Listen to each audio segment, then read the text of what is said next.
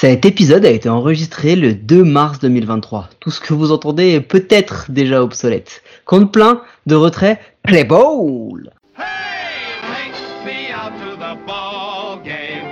Take me out with the crowd. Buy me some peanuts and cracker jack. I don't care if I never get back. Let me root, root, root for the home team. If they don't win, it's a shame. Cause it's one, two, three strikes, you're out at the old ball game. 30 équipes, 2 blaireaux et un podcast par jour. C'est l'épisode 14, c'est présenté par moi, Mike et la mascotte à poil française de cette équipe, Guillaume. Comment ça va Guillaume Salut, ça va bien, merci beaucoup. Attention, attention, ne laissez pas traîner vos affaires par ici. Vous croyez qu'il est à New York, qu'il est à San Francisco et puis il pourrait venir vous les chipper sans prévenir. Bienvenue chez les Minnesota Twins.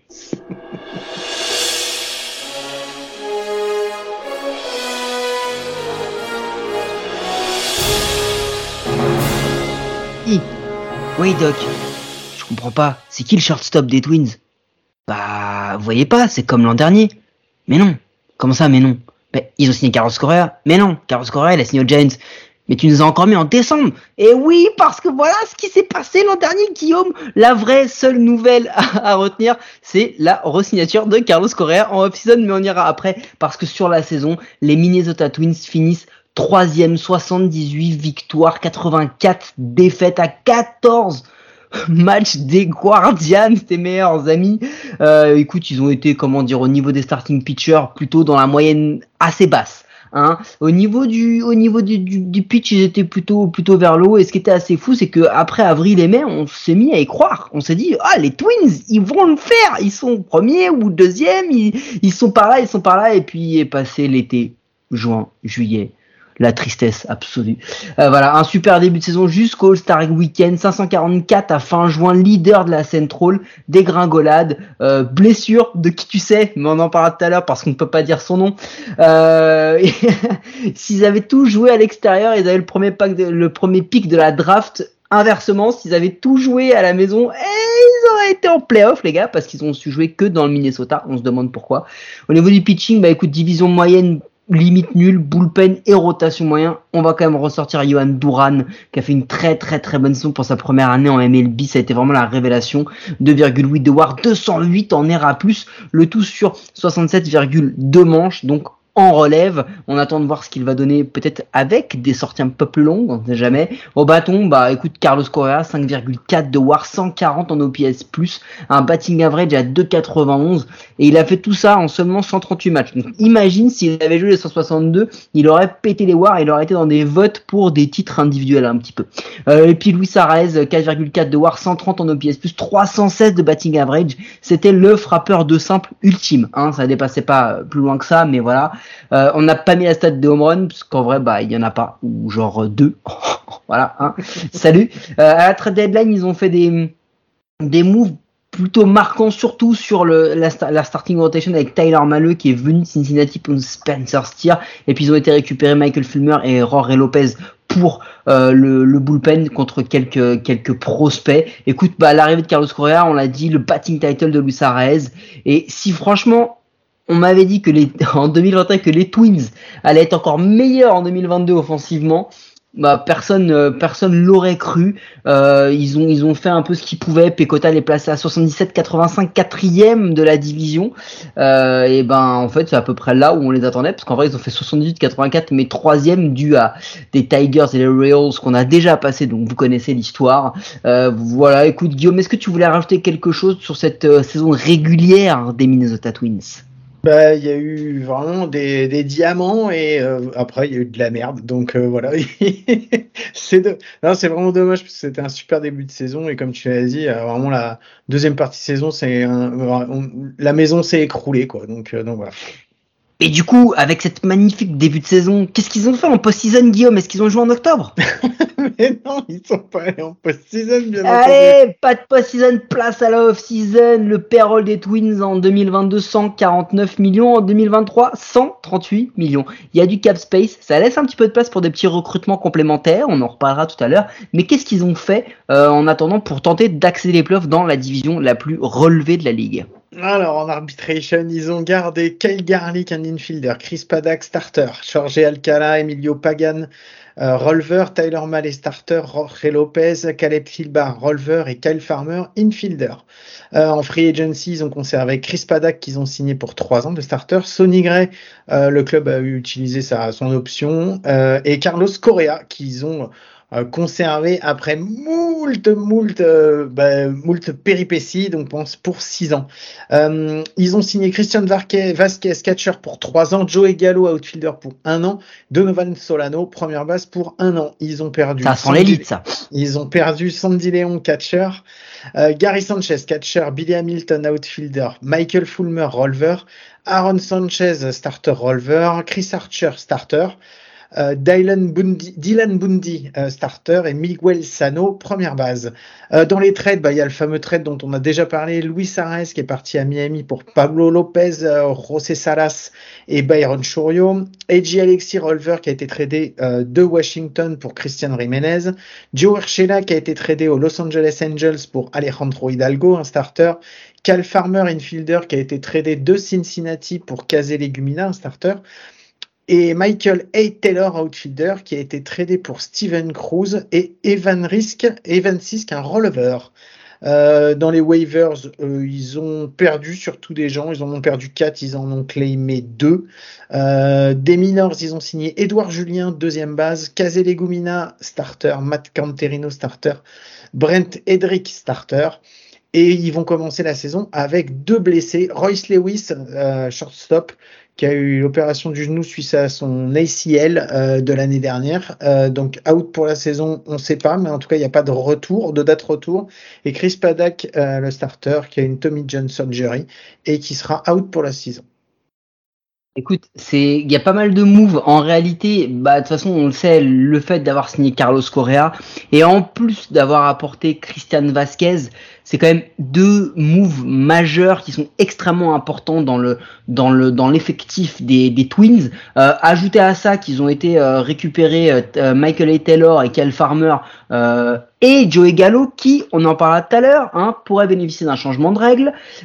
et surtout le, le trade entre Pablo Lopez et Luis Arez, ça seul l'avenir nous le dira parce qu'en réalité c'est deux très bons joueurs avec leur spécificité et on verra lequel apportera le plus dans, quel, dans le nouveau contexte qu'il va devoir intégré. Donc en vrai, c'est plutôt une bonne off-season des, des, Twins. Euh, après, en plus de ça, euh, ils ont ils ont un farm system qui est classé 19e hein, dans le classement de de Kislo, euh, mais en vrai, ils ont quand même beaucoup beaucoup de blessures, notamment Royce Lewis, euh, Emmanuel Rodriguez, euh, des anciens top 100 dont la personne d'Austin Martin et de, Jordan Balazovic. Donc en vrai, c'est pour ça aussi que ce farm system il est si bas, c'est que ceux qui auraient dû être des top prospects qu'ils auraient dû lancer euh, plus ou moins avec succès, bah se sont blessés par le passé.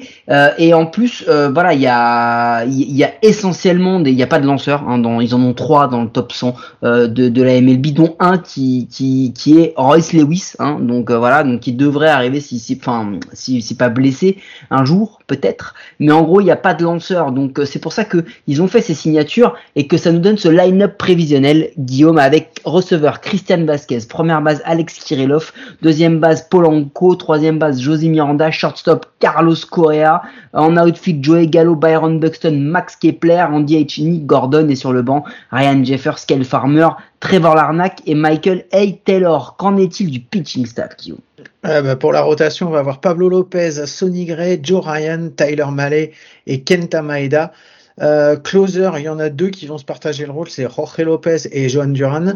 Et en setup, il y en a deux qui vont se partager aussi le setup, euh, puisque c'est Griffin Jacks et Caleb Filbar. Et dans le reste du bullpen, Emilio Pagan, Jorge Alcala, Giovanni Moran et Trevor McGill.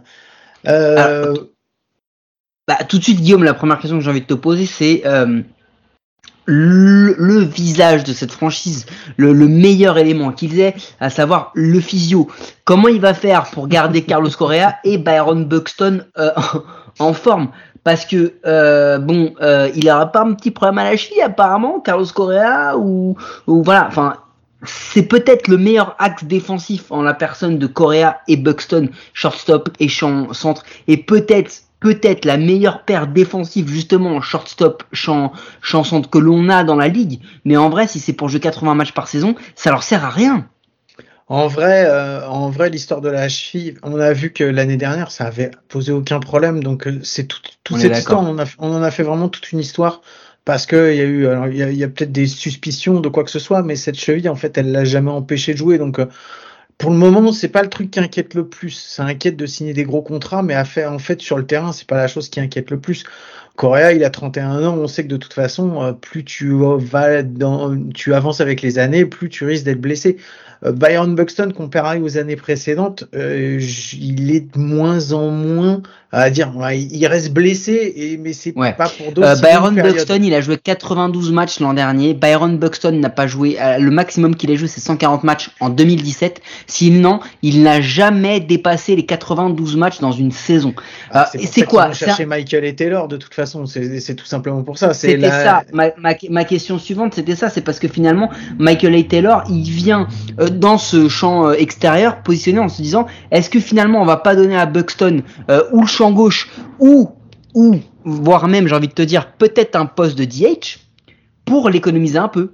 Non, mais euh, non, non. Clairement, euh, clairement, de toute façon, Byron Buxton, il sera en champ centre tant qu'il pourra tenir sa place. À partir du moment où il ne pourra pas la tenir, il y aura de toute façon, il y aura Michael et Taylor qui a été, euh, qui a été, qui, sont allés chercher justement pour ses qualités défensives en, en champ centre, puisque c'était un des meilleurs euh, défenseurs de la ligue euh, l'année dernière.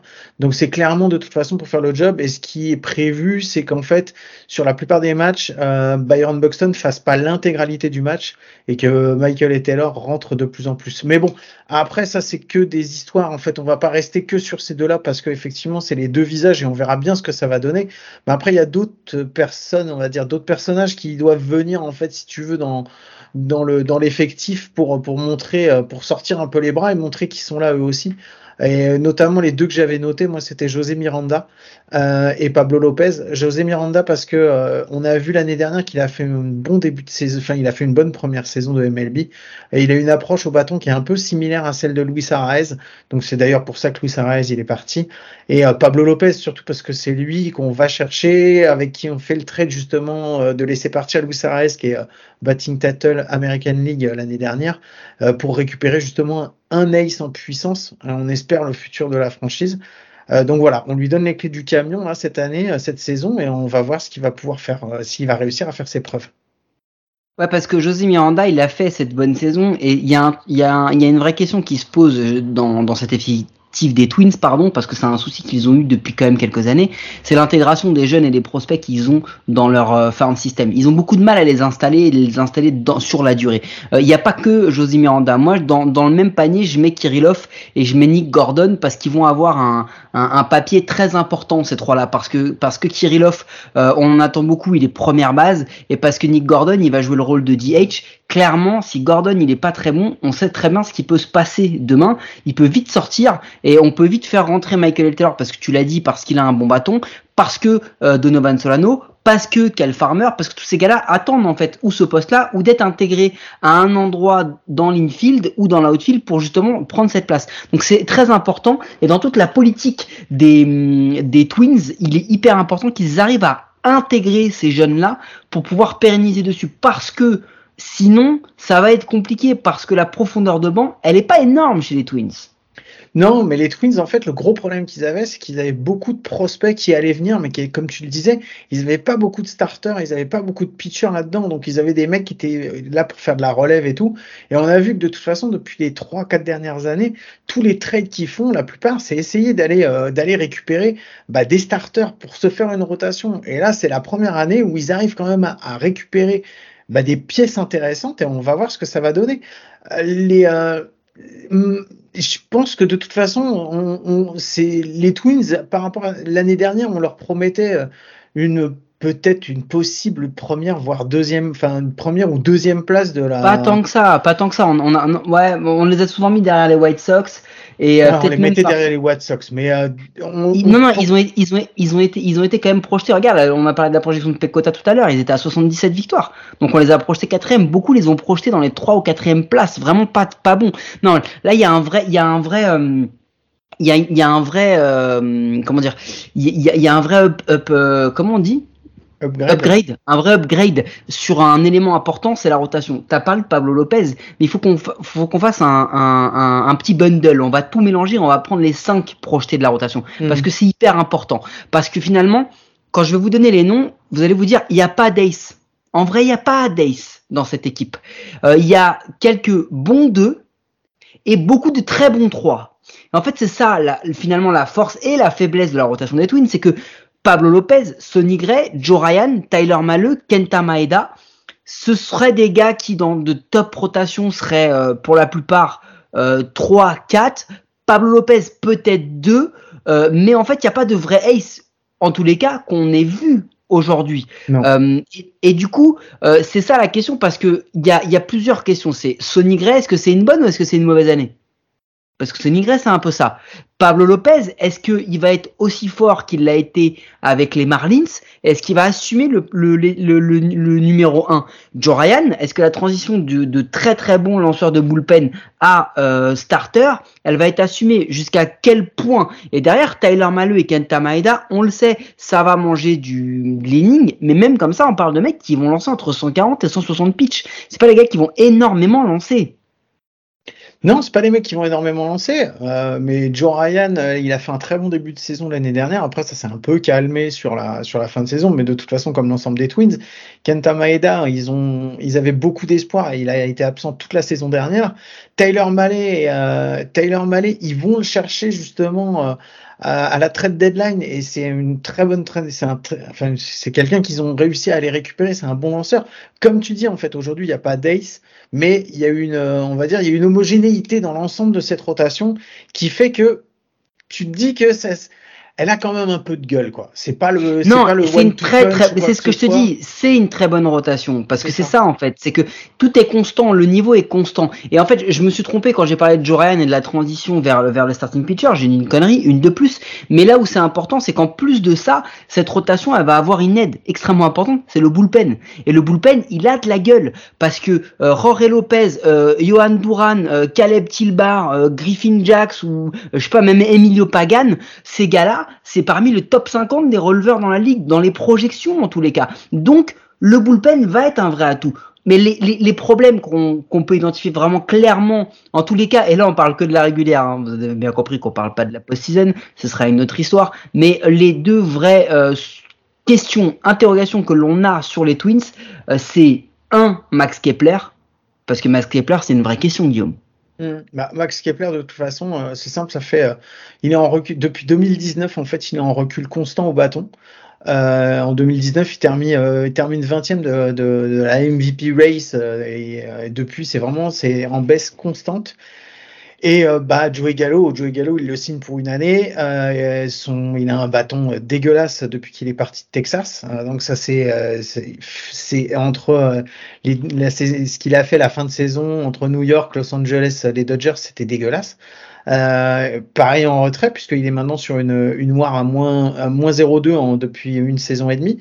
Donc voilà, il le signe sur un an, mais c'est 11 millions quand même, c'est beaucoup pour, pour une année. Maintenant, comme tu disais, c'est peut-être il y a peut-être une chance pour que pour Joey Gallo cette année, c'est le fait qu'on n'ait plus de on, on plus de de, de Swift. Il n'y a plus de shift. Il n'y a plus de shift. excuse-moi. Parce que Swift c'est une Suzuki, c'est une euh, voilà, c'est un modèle de voiture. Mais tout ça pour dire que Joey Gallo, pour moi, c'est un des top candidates au euh, comeback player of the year. Il va arriver dans une dans une division euh, faible avec le, le bannissement du shift il peut très vite devenir le joueur qu'il a été aux Rangers, à savoir pas le meilleur joueur du monde, mais un bon joueur dans un alignement. Et tu parlais de Nick Gordon justement euh, qui allait prendre le DH, mais euh, il y a une possibilité aussi, ça soit que le Joey Gallo prenne le DH et parce qu'il y a du monde pour pouvoir mettre à la outfield et euh, ça peut être aussi une chose. Donc, ouais, mais Joey Gallo, il a il a pas été Gold Glove? Enfin bon. toujours est-il que si, mais pas depuis un an et demi. Il y a, y a un truc, il y a un truc qui peut être très clair dans, dans le futur de la saison des Twins, c'est que euh, si jamais ils sont contenders, s'ils sont en position à la trade deadline, ils ont quelques chips à trader et ils ont un cap space euh, qui fait qu'ils pourraient récupérer un gros salaire euh, pour lâcher des prospects. Ils peuvent le faire, donc il va y avoir quelques moves. Mais en tous les cas, ce qui est, ce qui est certain, Guillaume, c'est que il est temps de passer au prono de nos partenaires de Parion à tort. Euh, tu les connais les, amis de Parion à tort, Guillaume?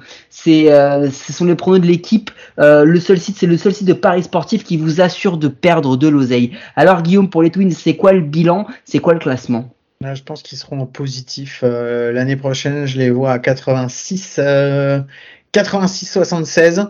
et je pense qu'ils seront deuxième de la division. Et bah tu sais quoi? Moi je pense que cette rotation elle a bien plus de gueule que ce qu'on peut croire. Je pense que Carlos Correa il va arriver avec euh, le couteau entre les dents. Je pense que les Gallo et autres vont, vont se réveiller un petit peu. Attention, je ne parle pas d'MVP mais j'espère, j'y crois. Et ben moi je les vois premiers. Euh, je les vois premiers et, euh, et je les vois en 89-73. Ok, eh ben ça me va aussi. Si c'est comme ça, franchement, je te jure, ça me va vraiment. Et vous pouvez nous écouter sur toutes les bonnes applis de podcast. Et ça, c'est peut-être la seule chose sensée que j'ai dite depuis le début. N'hésitez pas à vous abonner, nous donner une note et un commentaire. Cela nous aide à rendre le baseball notre émission plus visible en France. Et Guillaume, c'est la question traditionnelle, la traditionnelle question. Est-ce qu'on se voit demain? Mais à coup sûr, on se retrouve demain, Mike. Allez, salut à tous, à demain. Miguel, bate, jaque, mate. Miguel, bate, jaque, mate. Looks up and it's gone. Miguel Cabrera. Revise sus guías y acompáñenos esta noche de show. Soy Miggy, el salsero que da la pelea, demostrando que los peloteros se la crean. Representando la vieja escuela, aparte de jugar, escribimos candela. Lanza tu mejor rima, que de los tigres la batea. El que no se acuesta cuando rumbea. El triple crown, nacido y criado en Venezuela. Vengo de barrio humilde llamado La Pedrera. Los gringos bailan pegados, aquí no se juega. Aquí hay más talento, esto suena a bandera. Rima de sobra, pa' mata cualquiera. Se vino a guerrear, empujé otra carrera.